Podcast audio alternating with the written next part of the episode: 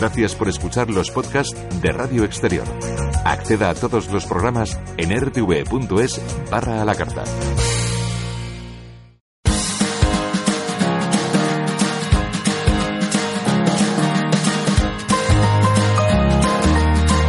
Punto de enlace. Un programa de intercambio cultural y social en Radio Exterior de España. Saludos, ¿qué tal están? Bienvenidas, bienvenidos a una nueva edición del programa que como cada miércoles hacemos coincidir con la divulgación del español, la cultura e historia hispánica a través de las iniciativas y actividades que proponen los institutos Cervantes en el mundo. Francisco Oda, desde la institución, nos hace un recorrido todas las semanas por los programas académicos y las actividades culturales de los distintos centros. Hoy viajamos hasta Filipinas. Allí, en su capital, Manila, el Instituto Cervantes organiza en estos días la decimoctava edición del Festival de Cine Español y Latinoamericano. Tendremos con nosotros en directo a Javier Galván, director del Instituto Cervantes en esa ciudad, que nos va a contar los detalles del certamen y la situación del español en el país filipino, con fuertes vínculos, como saben, con España todo lo que envuelve la obra y la vida del poeta Federico García Lorca está lleno de misterio, deseo, nos incita a entrar en su mundo surrealista, en su universo creativo, un misterio que vamos desvelando a medida que salen a la luz nuevos documentos, cartas o poemas. A través de la exposición Jardín deshecho, Lorca y el amor, que puede verse en Granada, nos vamos a acercar al corazón del poeta, a su mundo amoroso de deseo y pasión tantas veces silenciado. Conversaremos con Sara Navarro, directora del Centro Federico García Lorca. En el control técnico está Jesús Aroca, en la producción del programa Rodrigo Vivar y en la presentación y edición Javier Martínez, Luis Manuel Fernández y quien les habla, Lola Funchal.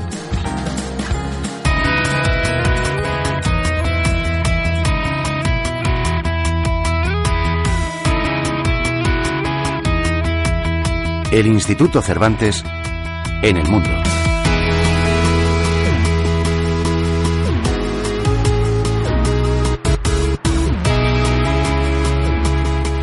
Entramos en nuestra sección dedicada a los institutos Cervantes, como les decimos, y su labor en la difusión de la lengua y la cultura en español por el mundo. Francisco Oda, muy bienvenido. Muy bien hallado. ¿Cómo estás, Lola? Pues estupendamente. ¿Y el resto de los compañeros? Estamos también bien. ¿Qué tal, ¿Qué tal Paco?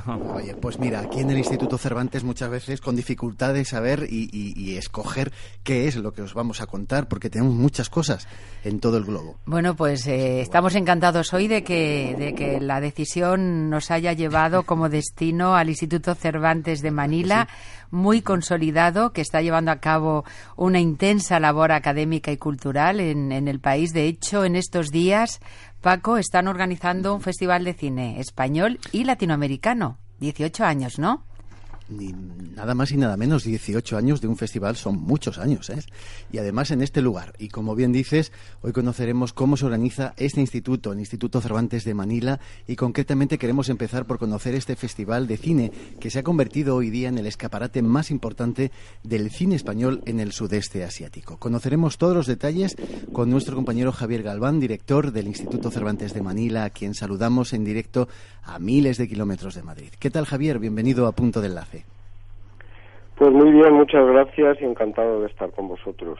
Bueno, Paco, pues eh, adelante. ¿Quién es nuestro invitado? ¿Puedes eh, describirnos su biografía? Pues vamos, eh, sí, sí, vamos a conocer un pelín más a nuestro compañero Javier, que es arquitecto por la Escuela Superior de Arquitectura de Madrid y doctor también por la misma escuela.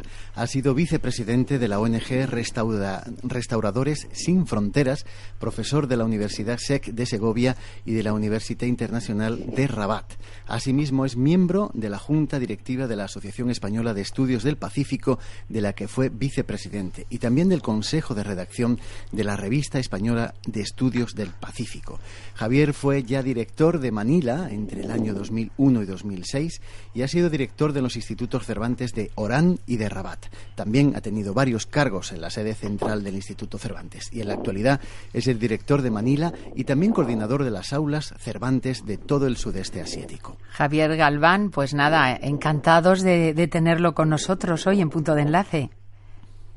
Muy bien, pues yo también. ¿De dónde le viene esa pasión como arquitecto por, por el, sudeste asiático?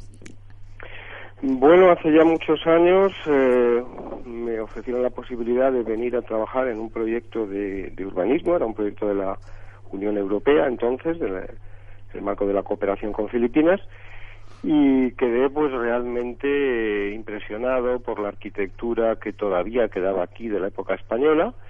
Decidí iniciar mi tesis doctoral sobre esa materia y eso pues me fue trayendo una y otra vez a este país hasta que en un momento dado por sorpresa pues me ofrecieron la dirección del instituto en el año 2000.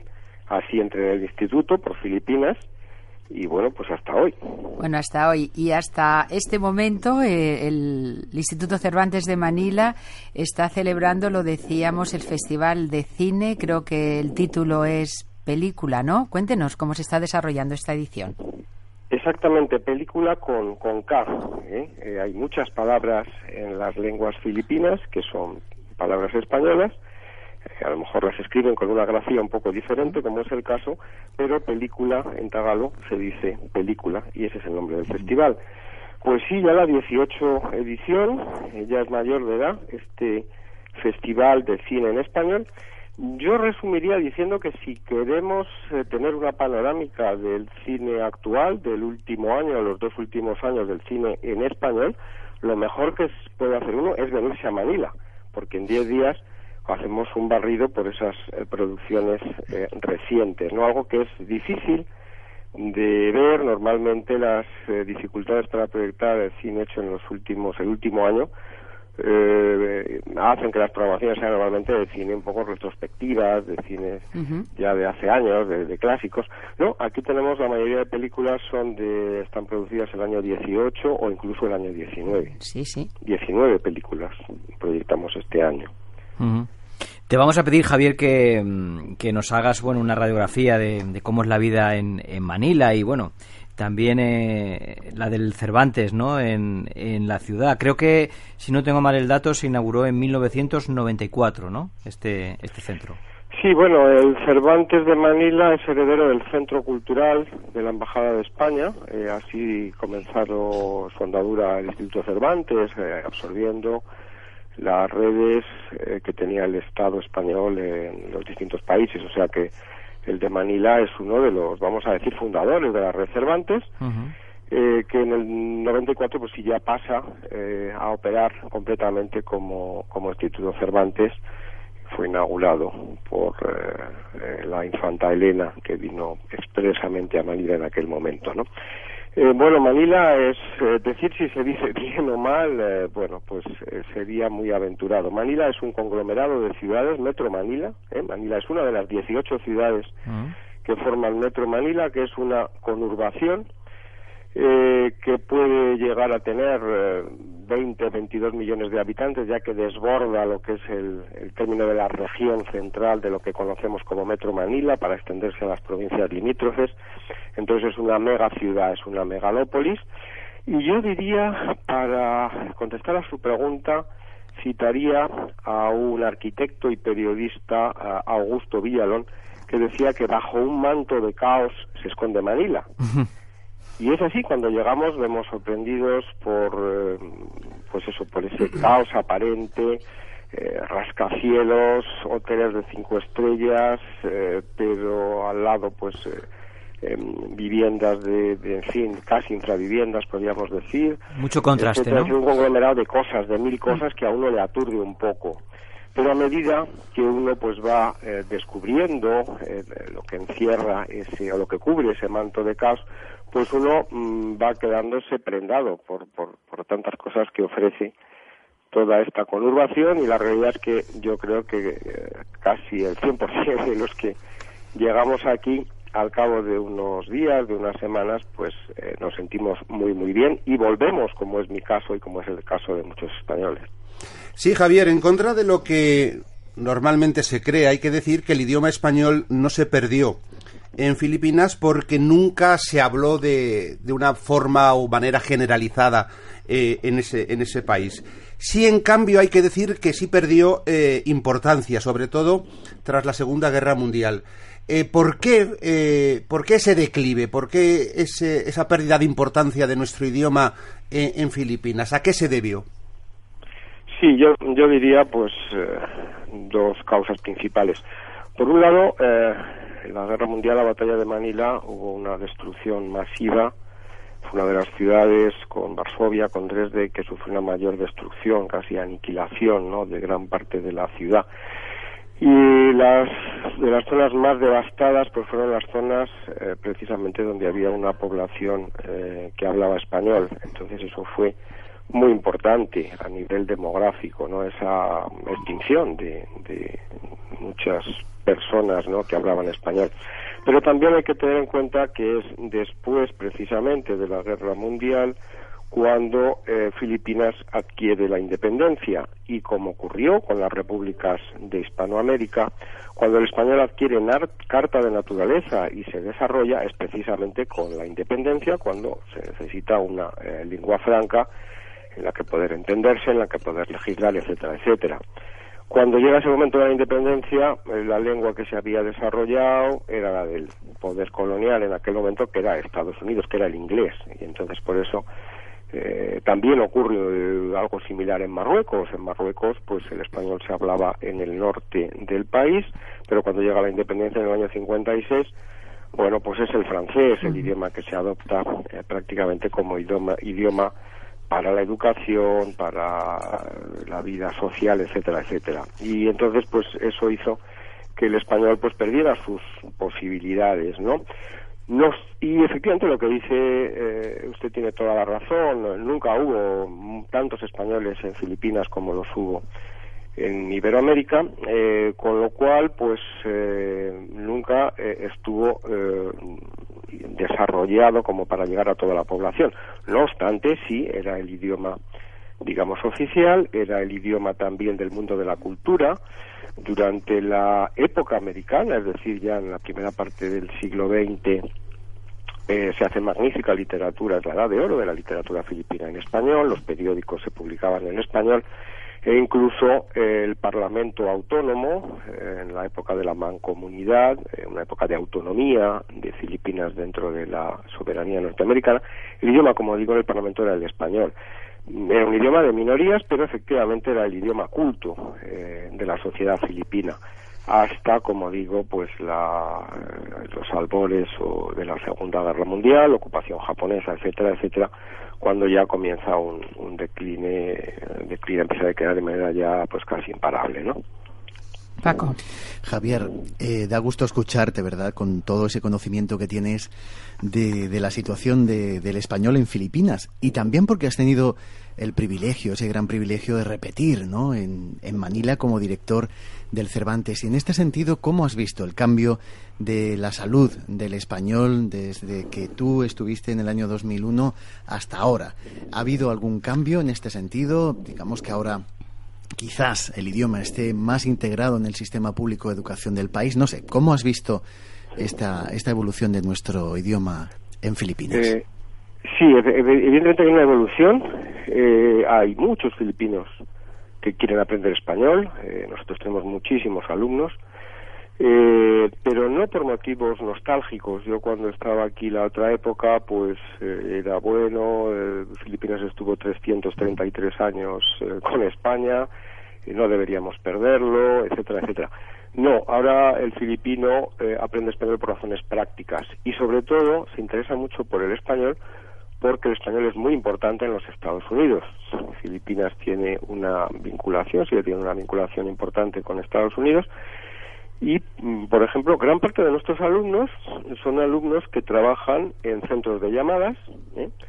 centros de llamadas eh, de empresas de, Estados Unidos. Eh, ¿Y qué ocurre? Que si además del inglés, que dominan en general cualquier persona con formación universitaria aquí, si además del inglés eh, saben hablar español, pueden atender una llamada en español, pues cobran el doble prácticamente, ¿no?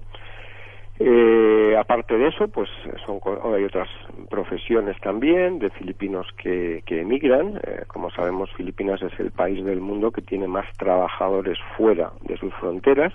Las remesas que mandan los emigrantes filipinas, filipinos constituye el primer activo en el Producto Interno Bruto del país, ¿eh? y entonces pues ven que saber español es importantísimo, les abre puertas en Estados Unidos y en todo el mundo. Eh, aparte de otras razones, tenemos evidentemente alumnos que se interesan pues porque quieren viajar a España, porque tienen relaciones profesionales, familiares, etcétera. Pero yo lo resumiría en eso, ¿no? Los filipinos se acerca aprender español porque eh, sabe que el español es una lengua internacional de primer nivel y muy importante en los Estados Unidos. Antes, cuando hemos comenzado esta conversación, eh, Javier nos decía que película con K. Eh, el español forma parte de ese vocabulario del tagalo, ¿no es así? Hay muchas palabras en, en, ese, en ese día a día o que nos puede contar. Claro, claro, es lógico porque eh, los españoles llegan aquí para quedarse en 1571 y están hasta 1898, 333 años en los cuales se va creando además la identidad filipina. Es decir, cuando llega Legazpi, pues no había un sentimiento de, de, nación, de comunidad, de unidad civilizacional en Filipinas. Había pues distintos pueblos en las islas, distintas tribus, eh, pero no esa conciencia nacional, ¿no? Que eso se va creando eh, en, en, todos estos años hasta el siglo XIX, cuando ya efectivamente hay un sentimiento eh, colectivo, un sentimiento de nación, de pueblo, etcétera, etcétera. Pero claro, durante esos 333 años, pues hay cantidad de cosas que no existían antes y que los filipinos las aprenden en español, lógicamente. El cine es un ejemplo muy claro, pero como ese hay muchísimos, ¿no? Entonces uno continuamente pues va por la calle y está oyendo eh, palabras en español que muchas veces ellos no saben que es la misma la misma palabra, ¿no? Se estima que puede haber en, torno a un 30% ¿eh? de las eh, palabras que compondrían todo el, diccionario, vamos a decir tagalo, eh, que son de origen español o españolas. Incluso hay lenguas como el cebuano donde ha habido una presencia incluso más intensa de españoles en la zona llamada de las Visayas, son las, las islas intermedias entre Luzón y Mindanao, donde incluso este porcentaje pues podría ser superior. No sé si nos puede poner algún ejemplo más, además el de película con K. Sí, por ejemplo, cuando uno va a un restaurante, pues eh, cuchara, eh, plato, platito, mesa.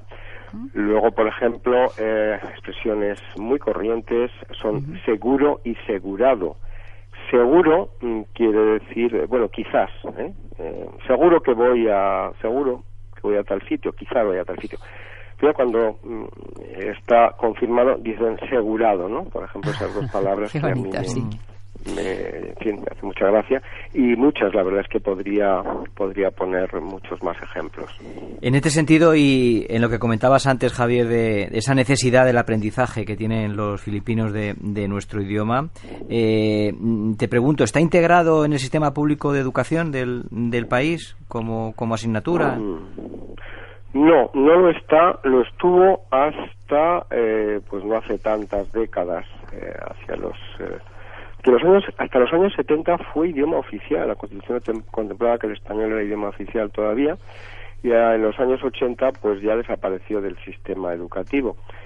Eh, desapareció por razones prácticas, porque no había profesores ya que pudieran enseñarlo. Pero es muy frecuente encontrarse con personas que dicen, sí, sí, yo estudié español en la escuela o incluso en la universidad, pero no pueden mantener una conversación en español, ¿no? Saben algunas palabras y nada más, ¿no? Y se ha intentado la presidenta, expresidenta Gloria Macapagal Arroyo, que es miembro de la Academia Filipina de la Lengua Española, hispanohablante, como su padre, también presidente Diosdado Macapagal, eh, ella sí firmó un decreto para eh, que el español volviera a entrar en el sistema educativo eh, como una lengua optativa. Y bueno, pues eh, ha habido unos programas en los que se ha procedido a la formación de profesores que, hay que reconocer, no han sido suficientes. Eh, no hay en este momento eh, suficientes profesores preparados para poder enseñarlo en, en, las distintas aulas de enseñanza media. Hay que tener en cuenta además que Filipinas es un país con una población nada menos que de 107 millones de habitantes, ¿no? Es decir, eh, la necesidad de construir escuelas, por ejemplo, me decía el otro día una persona, pues eh, son tremendas cada año, pues no sé, una cifra enorme de, de creo que me da de 40.000 metros cuadrados de escuelas que necesitaba construir cada año el, gobierno filipino para escolarizar a, los niños que iban llegando al sistema, ¿no?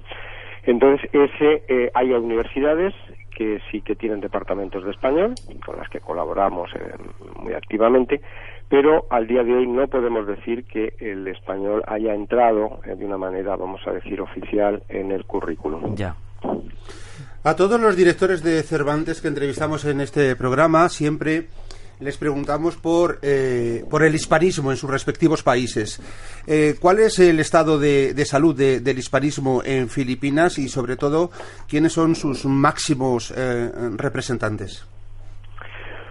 Bueno, aquí hay que hacer una matización. Hispanismo como tal, mm, en sentido estricto, pues no podemos hablar de ello. Es una de las líneas que nos gustaría impulsar ahora, eh, atraer a los filipinos para que estudien eh, aspectos de la, de la cultura española, de la literatura, de, las bellas artes, de, todo esto.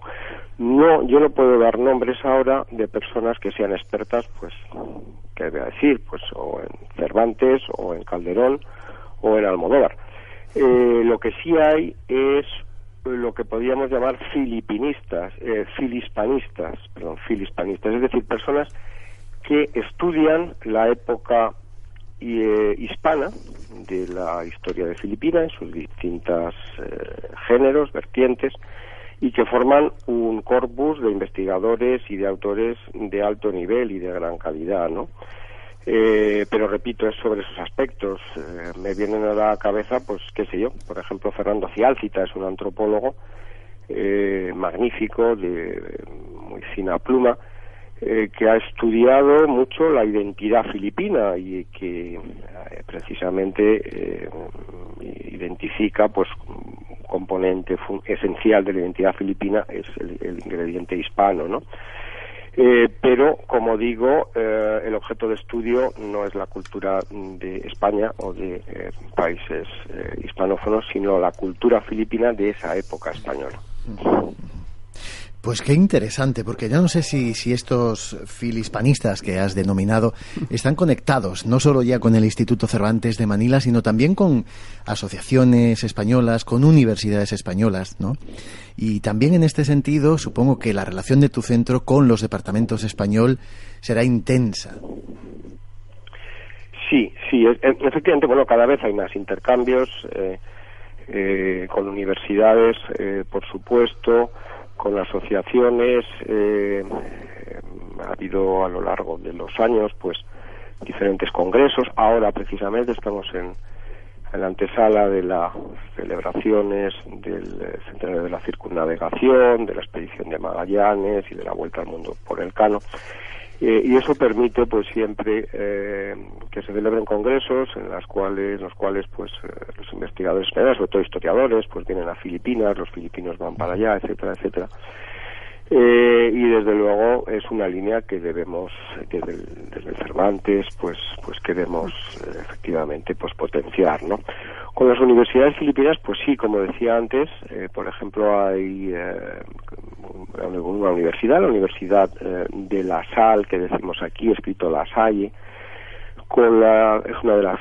cuatro grandes universidades de, que, operan en Manila, con la cual nosotros tenemos hace muchos años un, convenio por el cual somos nosotros o nuestros profesores los que imparten las asignaturas de español en sus distintas carreras. Eh, también eh, ya esto es con un colegio de enseñanza media, con el colegio Poveda, es un colegio de las teresianas también con, mucho prestigio y mucha historia en, Manila, y también eh, sus asignaturas de español del bachillerato filipino, en este caso sí ellos han optado por elegir el español, son también nuestros profesores los que imparten los, los cursos, las asignaturas de español y con los departamentos de las otras universidades de Santo Tomás. Hay que recordar que es la universidad más antigua de Asia, una universidad que fundan los dominicos y que su fundación es anterior, por ejemplo, a la de Harvard, sin ir más lejos, ¿no? También tenemos, lógicamente, mucha relación con ellos o con las otras dos grandes, como digo, la University of the Philippines, que es la universidad estatal, con un departamento de español también, pues muy muy potente y, con una gran tradición, o con la Universidad de Ateneo, es una universidad de los jesuitas, también con mucho prestigio, eh, con un departamento de español también que hace muchos años que, que opera. Sí, le quería preguntar también sobre, mm, bueno, pues si, qué es lo que más valoran los filipinos de, de la cultura española y, también de la cultura latinoamericana. Sí, yo diría que lo que más valoran es el sentirse, sentirse parte de esa cultura. Es cuando ellos se ven, se ven retratados o se ven que forman parte de, de una comunidad o de una civilización. Eh.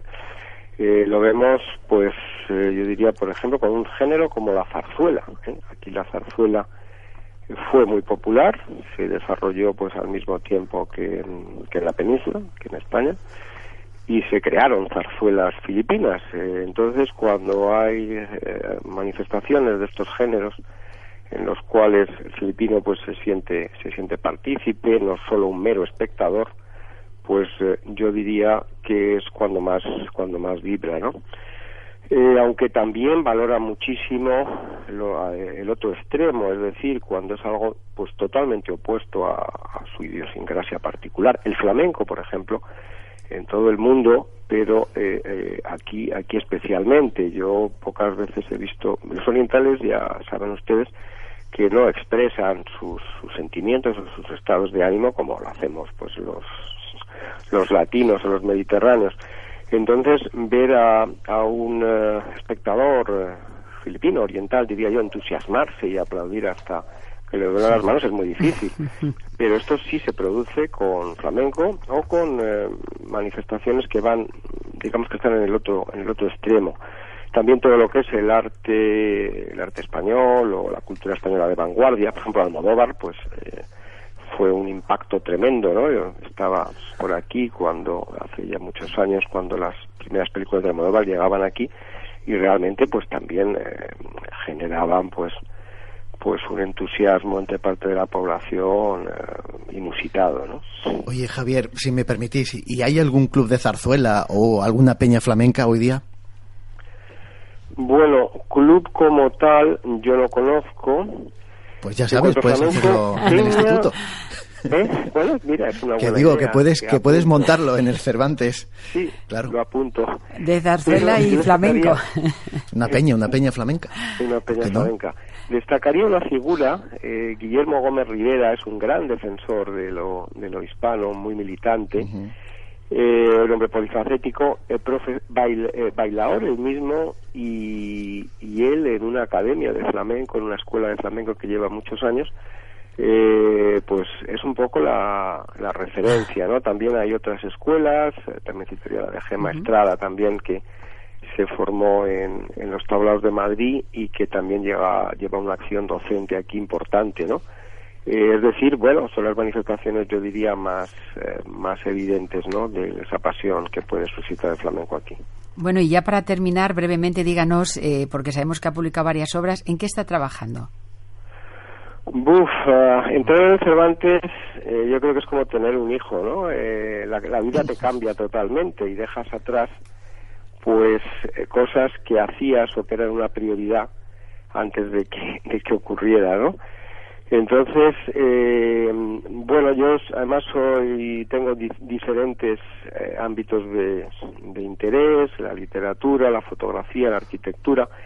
Ahora lo que sí quiero eh, es sacar a la luz, en a lo mejor una o dos, quizá dos publicaciones, sobre mi tesis doctoral, que es sobre arquitectura de la época española en Filipinas. Creo que sería interesante para los filipinos. Primero hay que traducirla al inglés y luego publicarla y vamos es el proyecto personal que debería pues los, los fines de semana y por la noche cuando llego a casa pues eh, centrarme en ello no para para sacarlo porque creo que puede ser interesante para para muchos jóvenes filipinos y que les ayudaría a valorar su propio patrimonio. Paco, pues sería fantástico poderlo tener aquí a Javier Galván entonces, cuando se publique. Eso espero, eso espero, que de verdad cumpla con su palabra, con su propio reto y tengamos pronto ese trabajo. Yo le he invitado alguna vez a dar una conferencia, es un magnífico divulgador. Así Ya, que lo hemos bueno, comprobado. encantados. Sí, sí, sí. Bueno, pues ha sido un placer tenerlo y, y que vaya muy bien ese 18 Festival de Cine Español y, Latinoamericano en, en Manila. Muchísimas gracias, Javier Galván, por, por acompañar a los oyentes de Radio Exterior de España. Muchísimas gracias, gracias Javier. a ustedes por darme esta oportunidad y gracias a Francisco. Pero bueno, no le haga mucho caso, él es compañero y amigo. Y en fin, yo le estoy muy agradecido no, no, de, de no he mentido, y- y, de las cosas que buenas que, que dice de Y mí. mira, de- Luisma, que ha estado muy, muy callado, Luisma, que ha estado muy callado, no le hemos preguntado a don Javier eh, si hay algún congreso a la vista, algún congreso para apuntarnos nosotros ir hasta Manila. Paco, no, no me provoques. Que no, vamos, que no vamos ni a Marruecos, vamos a ir a Filipinas. Que como todo el mundo sabe, está mucho más cerca. Hombre, para ver el montón de Manila, que sería otra pregunta. Eso Lola ya se lo está poniendo para ese club Sí, de zarzuela y de flamenco que va a crear Javier en, en el Cervantes. Bueno, Exacto. eh, estamos lanzando ya, empezando a lanzar la próxima edición del Congreso de Español como lengua extranjera de Pues Asia ahí que nos Pacífico. apuntamos. Que iniciamos ya hace bastantes años y que reúne a profes no solo a profesores, sino a todo aquel interesado en la enseñanza de español en, en la región de Asia-Pacífico. Y tenemos a la vuelta de la esquina eh, Magallanes Elcano, ¿eh? con lo cual O sea, ahí habrá eh, gran, re- gran eh, reunión ¿no? de, de especialistas de distintos ámbitos y es una magnífica oportunidad. Y la película, como digo, si quiere usted saber cuál es, eh, hacer un sumario del cine más actual en español, lo mejor es venir a Malida. En 10 días uno ve eh, una gran parte de las mejores películas en español filmadas en, en el último o los últimos dos años. Bueno, pues muchísimas gracias, ha sido un placer. Aquí están los micrófonos de Radio Exterior abiertos siempre para contarlo. Y Paco, hasta la próxima semana. Un abrazo. Pues ah, un abrazo muy grande para todos y para Javier agradecerle también que nos haya atendido desde Manila en esta hora de la mañana. Desde Gracias. luego que sí. Adiós. Adiós. Buen día. Hasta adiós. luego. Adiós, muchas gracias, muchas gracias. En Radio Exterior de España, Punto de Enlace, el programa que une continentes. Por eso no levanto mi voz, viejo Whitman. Contra el niño que escribe. Nombre de niña en su almohada.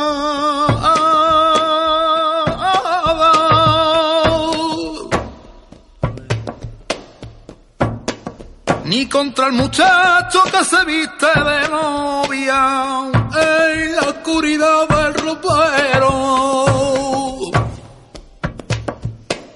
ni contra los solitarios de los casinos que beben con asco el agua de la prostitución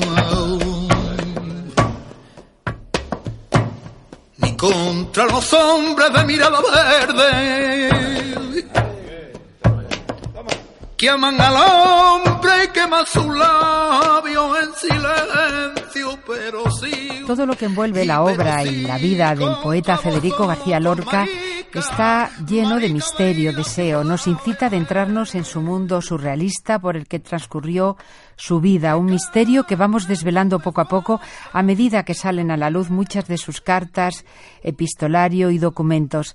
A través de la exposición Jardín Deshecho Lorca y el amor que se exhibe en Granada, en el centro que lleva su nombre, nos acercamos al corazón del poeta.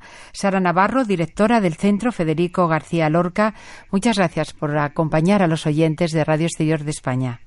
Hola, muchas gracias por invitarme. Bueno, es la primera gran exposición sobre el poeta, centrada en sus relaciones amorosas, su pasión, deseo, sexo.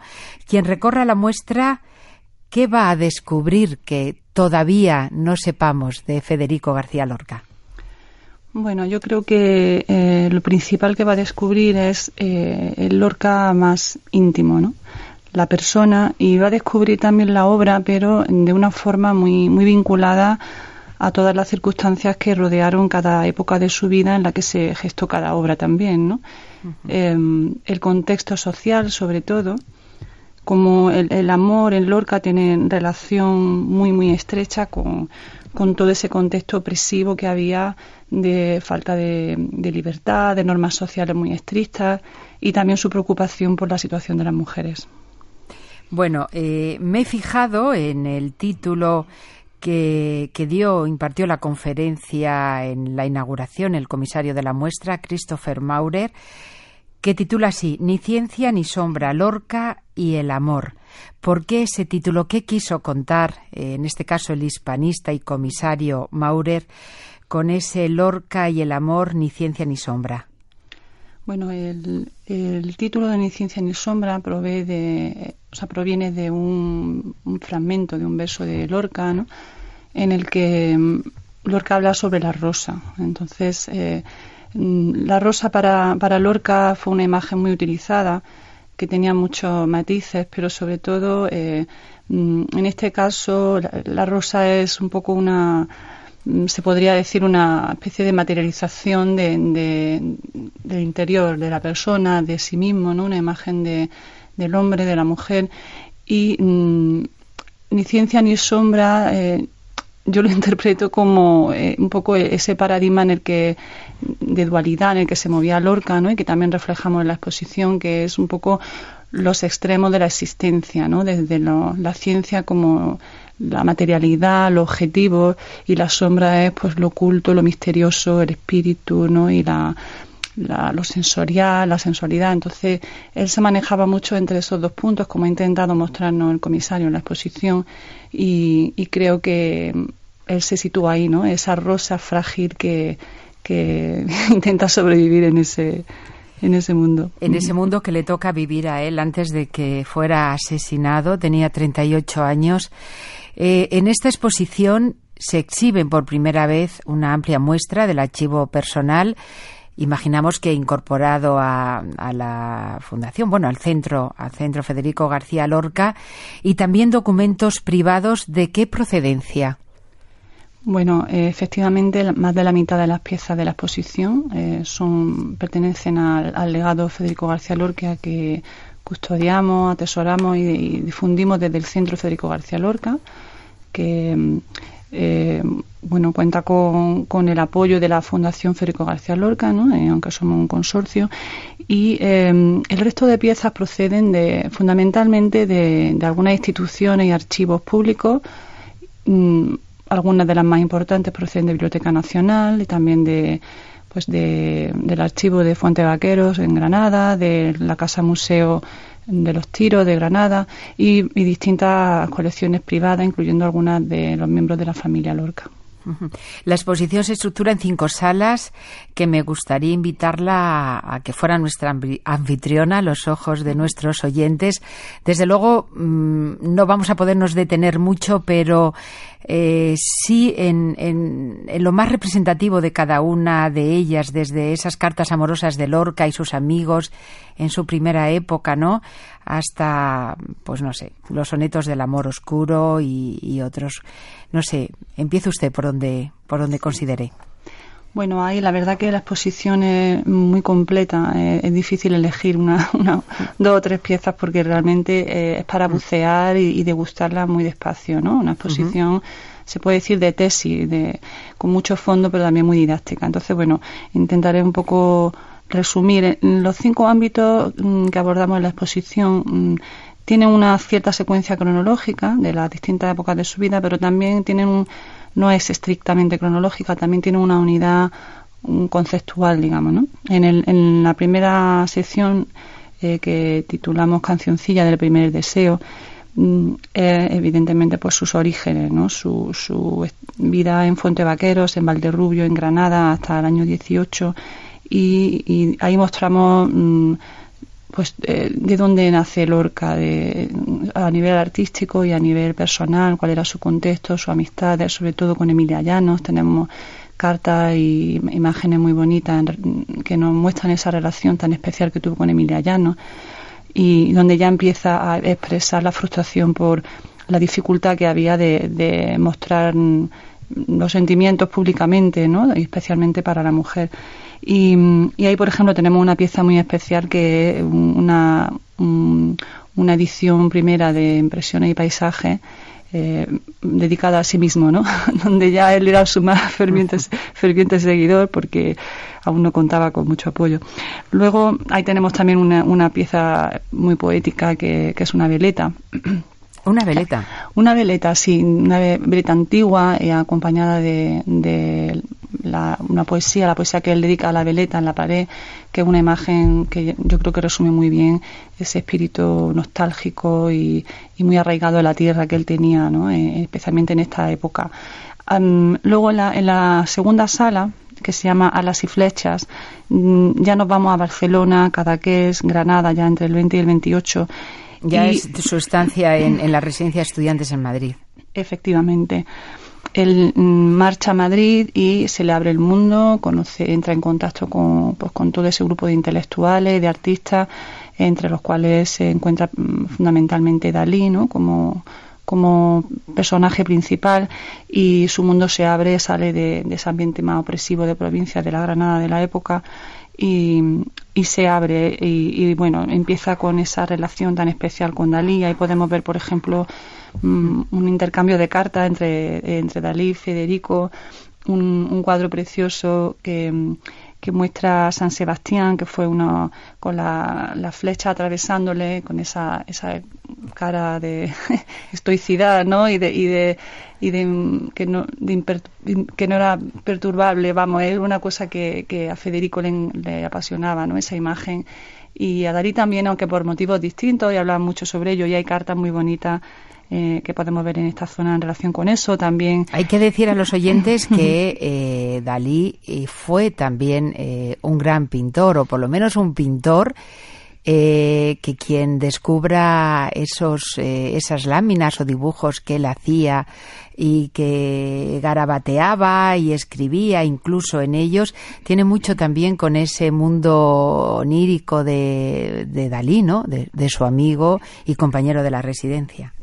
Sí, creo que te referías que Federico dibujaba también, ¿no? Mm. Sí, Federico dibujaba y, realmente los dibujos de Federico son, son fascinantes porque son un complemento y a veces un contrapunto a su poesía, ¿no? Él, reflejaba en los dibujos que también tenemos mucho muy interesante en la exposición, eh, tal vez la, su visión o la parte de su visión más surrealista, ¿no? Y más cercana a ese mundo de Dalí eh, él tal vez lo, reflejaba más ahí. También hay varios dibujos en esta sección y en la siguiente donde podemos ver el interés que tenían tanto Federico como Dalí, por ejemplo, por, por todo la, el mundo de la, de la psicología, de, de, la neurociencia que empieza a surgir, se interesan por Freud, por Ramón y Cajal y esos dibujos que hacía Ramón y Cajal científicos, por ejemplo, tienen un impacto en, la forma de dibujar de Federico y de Dalí, ¿no? Y, en fin, eh, la relación con Gregorio Marañón y cómo él a su manera, pues también empieza a defender, entre comillas, la, homosexualidad como algo, bueno, él lo describía como que no era no era pecado, era una enfermedad, ¿no?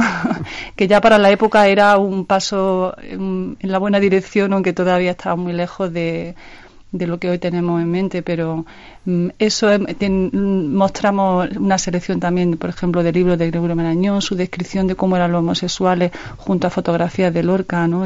con la misma postura que él describía, muy curioso.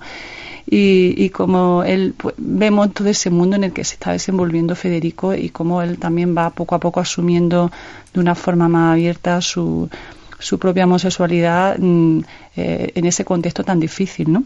Muy difícil y muy escondido. Vamos a escuchar un, un fragmento de su obra de teatro El Público, pero en este caso eh, de la ópera que, que se estrenó, fue estreno mundial en 2015 en, en Madrid.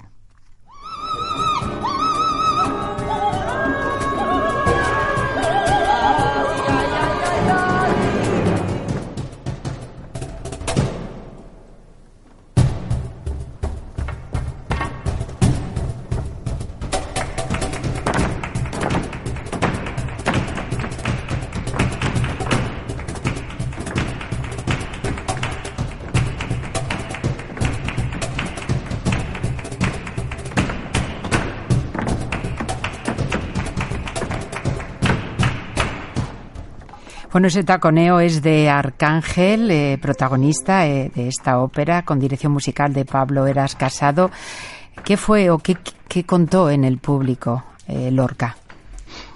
Bueno, el público, además, bueno, es una obra que, también mostramos mm, manuscrito, ¿no? Y un poco el contexto mm. en, el tercer ámbito de la exposición.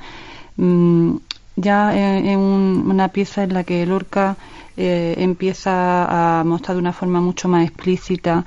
En este caso mm, se puede describir como un drama audaz eh, y homoerótico, ya una, un, reconocimiento total y una libertad mm, muy grande a la hora de, demostrar su verdadero mundo, ¿no? su verdadero yo y concretamente lo que ahora estamos hablando, que todo el tema del amor, el erotismo. Eh, y la sexualidad pues mm, es tal vez de las más explícitas.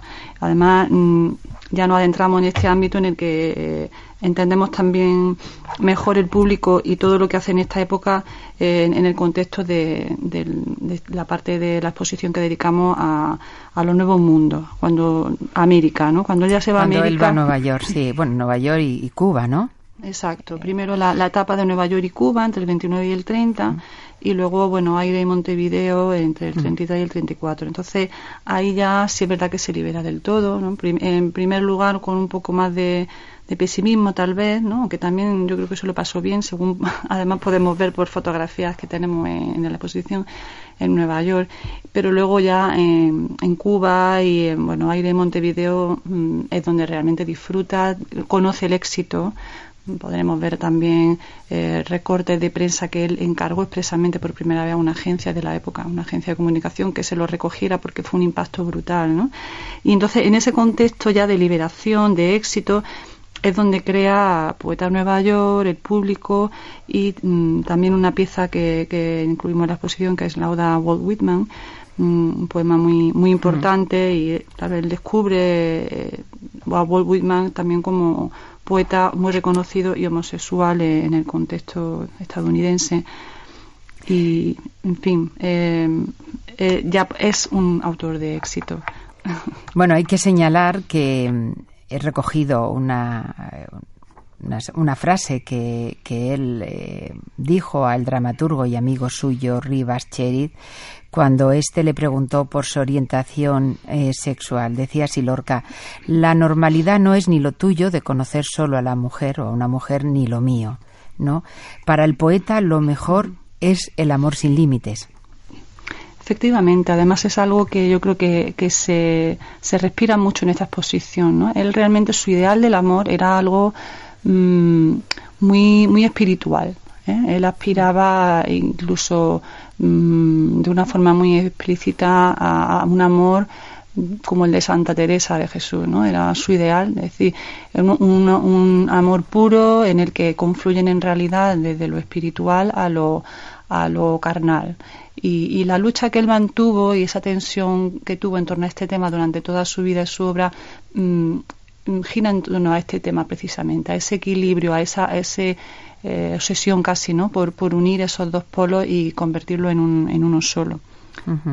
A lo largo de los años hemos ido viendo cómo siguen publicándose documentos del poeta, desde poemas, cartas. Yo recuerdo perfectamente cuando el periódico ABC en el año 84 dio a conocer los sonetos del amor oscuro de, Lorca, ¿no? Que fue un, terremoto, ¿no? Aquello. Y, supuso, desde luego, también un cambio. Era. Eh, Lorca estaba oculto todavía esa esa homosexualidad, desde luego en, la España ya de la ya habíamos pasado la transición, pero todavía no era ni normal ni habitual. Sin embargo, eh, se publicaron y, desde entonces no ha dejado de, aflorar no esa documentación a través, supongo, de amigos, del legado de, de sus eh, antepasados que, que lo siguen donando, ¿no? o se sigue comprando, no sé. Claro, eh, realmente, ¿verdad? Los sonetos del amor oscuro, que son una obra mm, muy misteriosa y, bastante increíble, mm, también los tenemos en la exposición, como he mencionado antes. Tenemos eh, varias páginas del manuscrito original, además de esa, de esa publicación primera que se hizo, tan codiciada y tan, y tan limitada y tan especial, ¿no?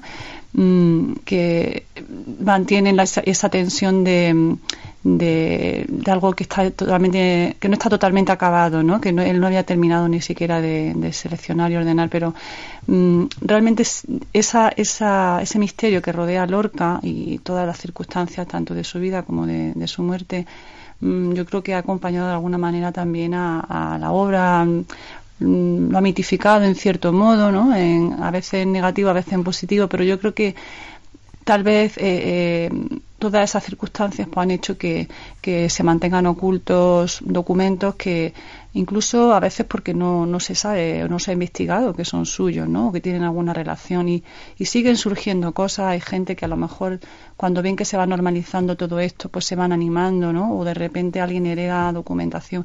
Sobre todo las cartas que él envió son las que con las que menos contamos, ¿no?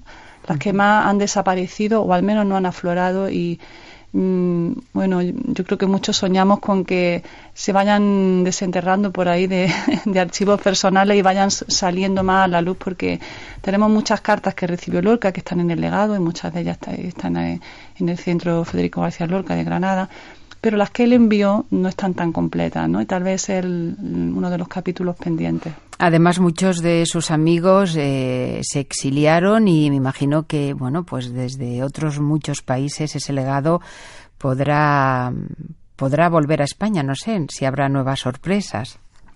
Pues ojalá, ¿no? ojalá, gracias a la investigación, nosotros también desde el centro Mm, apoyamos a los investigadores, este, el archivo está abierto a todos los investigadores que lo solicitan y la biblioteca, ¿no? que tiene un sistema sencillo de cita previa. Y, y allí está, o sea, tenemos que contribuir entre todos porque realmente Federico fue un genio, un genio adorado por muchos y, incomprendido por muchos más, tal vez. Y todavía nos queda mucho trabajo en conocer de verdad su figura, porque se ha creado mucho artificio alrededor, marca, eh, todas estas cosas ¿no? que, nos, que nos inventamos, pero mm, no se ha hecho bien del todo, probablemente, y sin embargo, yo creo que la, la gente no conoce en profundidad. Hay que leer a Lorca. Ese es uno de nuestros retos porque realmente solo a través de la lectura tranquila y completa realmente te das cuenta del de, genio que fue y de lo que nos queda por aprender todavía de él. Bueno, y quizá esta exposición, desde luego, contribuya también a, conocer más el, corazón, como yo empecé diciendo, de, del poeta, que está desde luego sin duda en, en, todos sus poemas, desde los primeros, desde el romancero hasta, hasta los últimos de poeta en Nueva York. La exposición, ¿hasta cuándo se va a poder ver? Hasta el 6 de enero de 2020. ¿Y tienen pensado que gire o se va a quedar en Granada? Pues mm, sí nos gustaría. Lo que pasa es que es un material muy sensible.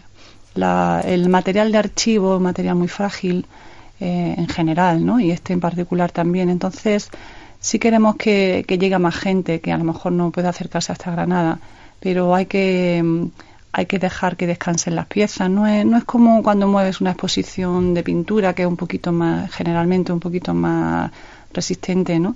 Tenemos que proteger mucho porque realmente es un archivo muy rico, pero, pero no infinito. Y eh, se piden mucha, muchos documentos del archivo para exposiciones temporales de otras entidades, para investigación. Y, y bueno, hay que, hay que medirlo, pero sí, sí queremos que, que pueda llegar a otros países o a otras ciudades. En total, Sara, ¿cuántos documentos se exponen en esta muestra? Pues son unos 170 documentos y objetos también. Hay, hay piezas de, vestimenta eh, original de Lorca, su traje de marinero que, que podemos ver en alguna fotografía en América, hay el disfraz de, Don Berlin Plin, hay objetos muy curiosos también de época, hay libros, o sea, muy variada. ¿Con qué objeto se queda usted ya para terminar?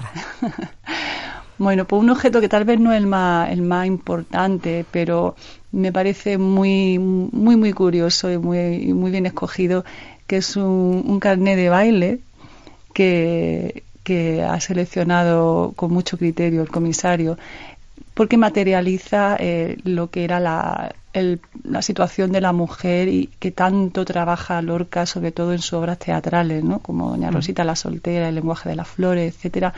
Eh, esa mujer que tiene que estar siempre a expensas de que alguien le pida el baile, ¿no? Y, tenemos un, es como un estuchito que se colgaba en el cuello y con el carnet de baile vacío porque nadie, nadie le había pedido. Bueno, pues con ese carnet de baile vamos a despedirle. Sara Navarro, directora del Centro Federico Jardía Lorca, muchísimas gracias por atender a los oyentes de Radio Exterior de España, Radio Nacional. Muchas gracias a todos vosotros. Un abrazo. Marica, marica, la ciudad